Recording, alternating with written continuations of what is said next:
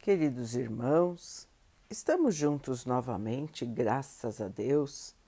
Vamos continuar buscando a nossa melhoria, estudando as mensagens de Jesus, usando o livro Palavras de Vida Eterna de Emmanuel, com psicografia de Chico Xavier.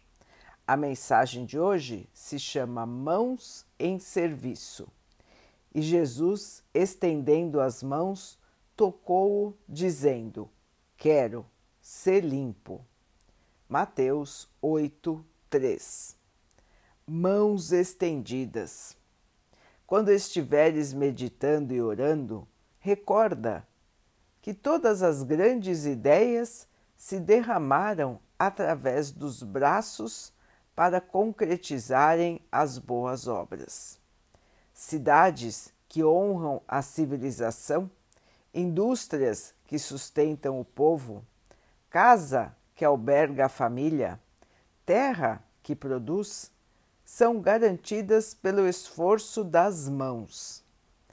Médicos despendem largo tempo em estudo para a conquista do título que lhes confere o direito de orientar o doente. No entanto, vivem estendendo as mãos no amparo aos enfermos. Educadores mergulham vários períodos na corrente das letras, adquirindo a ciência de manejá-las. Contudo, gastam longo trecho da existência estendendo as mãos no trabalho da escrita.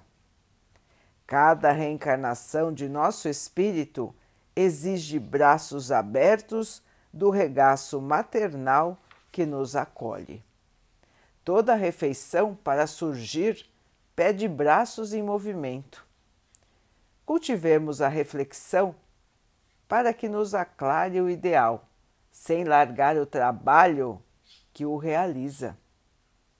Jesus, embora pudesse representar-se por milhões de mensageiros, escolheu vir ele próprio até nós, colocando mãos no serviço, de preferência em direção aos menos felizes.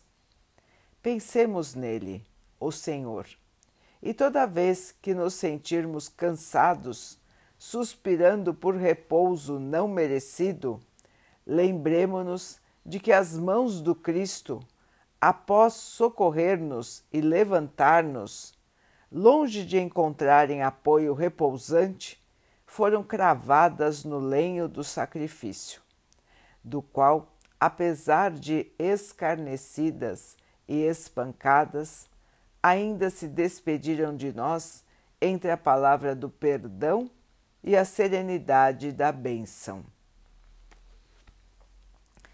Sim, meus irmãos, o exemplo máximo do Mestre Jesus veio até nós, encarnou num planeta praticamente primitivo, trabalhou, trabalhou todo o tempo que esteve aqui, mãos à obra, a obra do bem. Emmanuel nos chama a relembrar a nossa responsabilidade enquanto estamos aqui encarnados. Assim como também existe a responsabilidade quando estamos desencarnados. Nenhuma criatura do Pai foi feita para o repouso. Muito pelo contrário, todos foram feitos para o trabalho. Todos nós precisamos e devemos trabalhar. A inércia, a preguiça, o nada fazer nos traz doença, irmãos, do corpo, da alma. Todos nós, seres criados pelo Pai, estamos em trabalho. Primeiro, estamos em missão e essa missão requer trabalho. Oportunidades não nos faltam.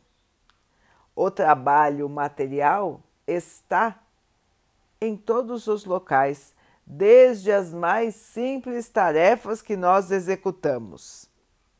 Precisamos então, irmãos, desenvolver tanto o nosso lado do trabalho da matéria como o nosso lado do trabalho espiritual, a melhoria do nosso ser.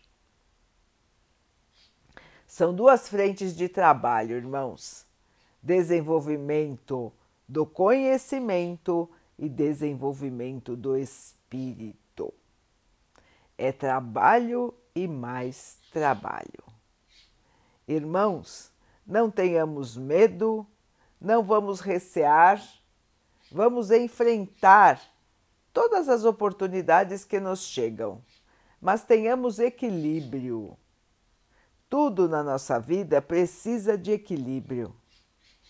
Teremos um tempo de trabalho, temos um tempo de descanso, porque o nosso corpo é como uma máquina que precisa ser bem tratada, precisa de manutenção para continuar trabalhando.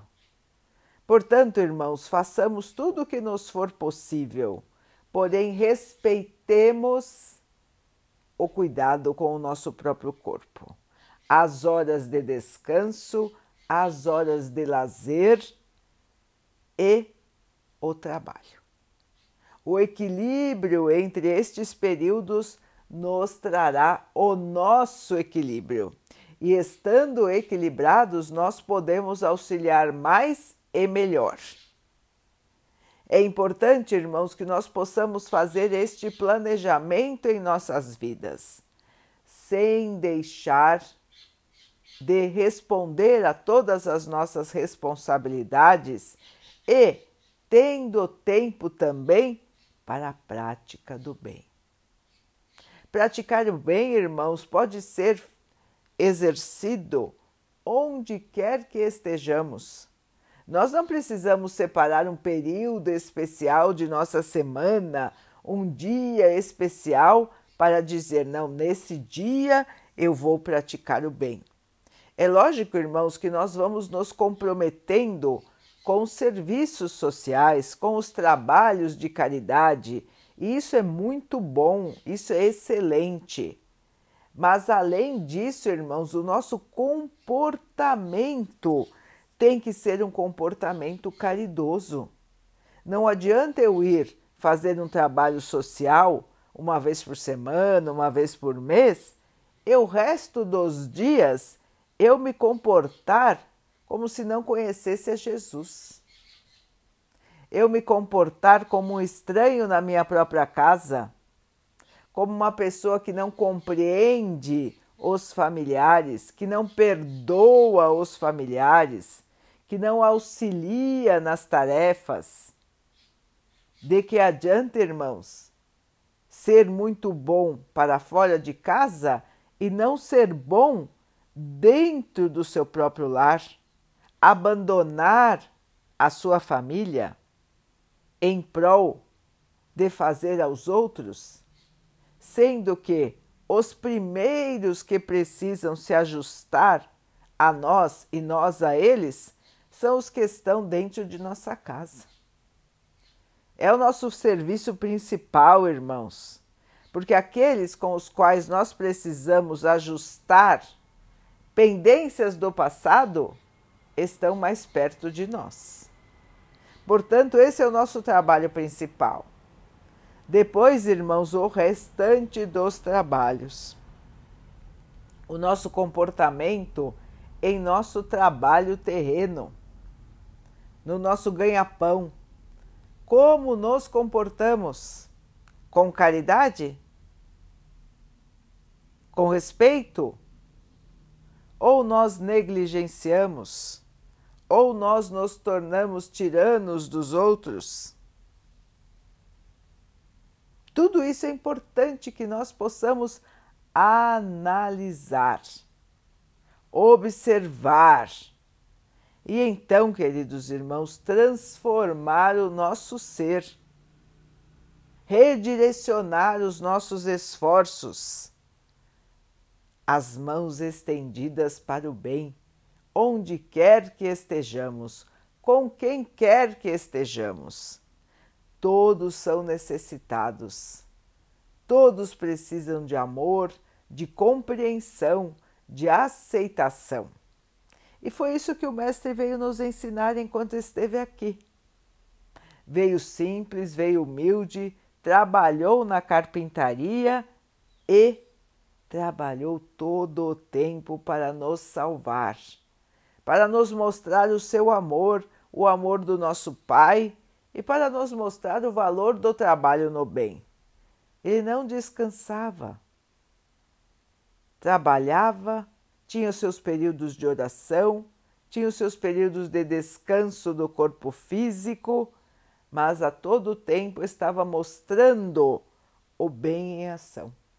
Com quem quer que ele estivesse, estava mostrando como é ser bom.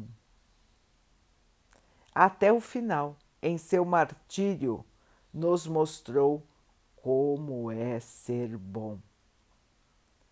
E é isso que nós precisamos aprender, não é, irmãos? Como sermos bons. Vamos caminhar, queridos irmãos, com as mãos estendidas para o bem, e assim, com certeza, estaremos no caminho certo, no caminho que o Mestre nos ensinou, e esse caminho nos levará à felicidade, à luz e à paz.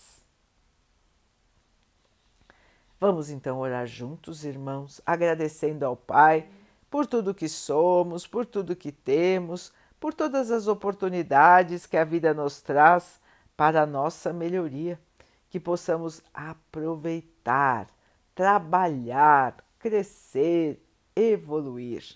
Que o Pai possa assim nos abençoar e abençoe a todos os nossos irmãos. Que Ele abençoe os animais, as águas, as plantas e o ar do nosso planeta.